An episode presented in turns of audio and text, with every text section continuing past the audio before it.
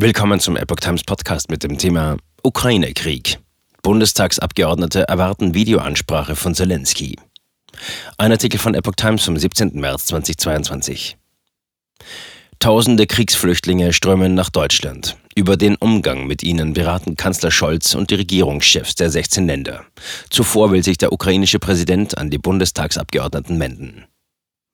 Täglich kommen tausende Kriegsflüchtlinge aus der Ukraine nach Deutschland. Nun beraten Bund und Länder über deren Unterbringung, Versorgung und Verteilung.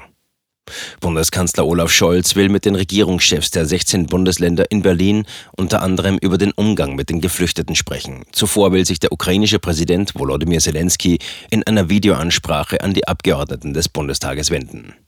Zelensky hielt solche Ansprachen unter anderem auch schon im US-Kongress und im EU-Parlament. Es wird erwartet, dass er Deutschland zu weiterer finanzieller Unterstützung und zu Waffenlieferungen auffordern wird. Für die Rede sind 20 Minuten vor dem Beginn der regulären Sitzung vorgesehen. Eine Aussprache gibt es anschließend nicht. Die CDU, CSU und der ukrainische Botschafter Andriy Melnik hatten eine Regierungserklärung von Scholz gefordert. Wie in der Ministerpräsidentenkonferenz, so ist das Schicksal der Flüchtlinge auch im Bundestag Thema. In einer aktuellen Stunde auf Antrag der Union soll es um die Versorgung, Registrierung und Verteilung der Kriegsflüchtlinge gehen. CDU, CSU werfen Innenministerin Nancy Faeser vor, sich zu wenig um die Koordinierung zu kümmern. Laut Bundesinnenministerium waren am Mittwoch seit Beginn des russischen Angriffs am 24. Februar knapp 175.000 Menschen aus der Ukraine registriert worden. Die meisten sind Frauen und Kinder. Erfasst werden allerdings nur jene, die von der Bundespolizei festgestellt werden. Im Regelfall gibt es keine festen Grenzkontrollen an den EU-Binnengrenzen und Ukrainer dürfen erst einmal ohne Visum einreisen. Die Zahl der Angekommenen ist daher wahrscheinlich deutlich höher. Nach UN-Angaben haben bereits mehr als drei Millionen Menschen aus der Ukraine im Ausland Zuflucht gesucht. Ministerpräsidenten fordern Geld vom Bund.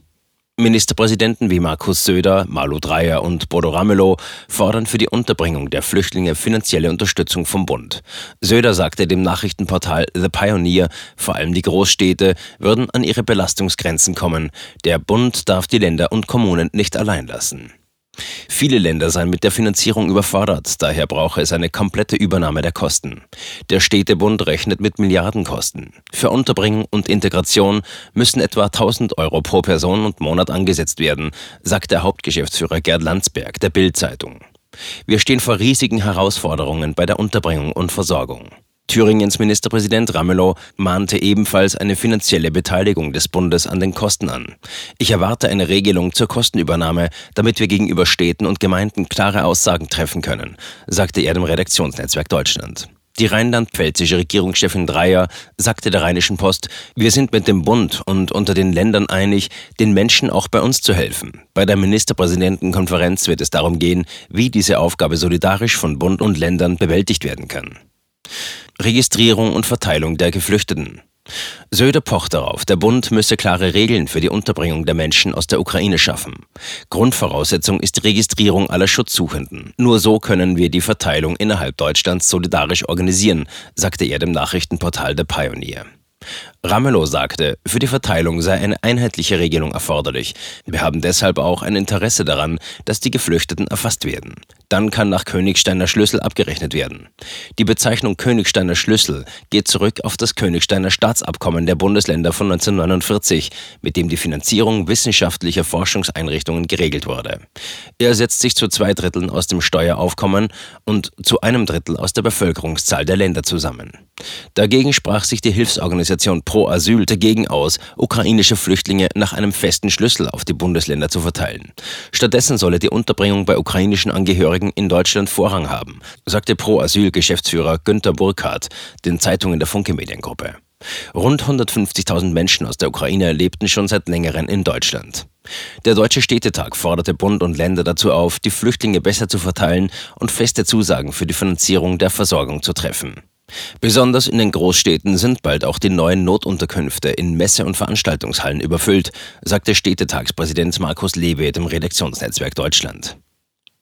MPK berät auch über gestiegene Energiepreise.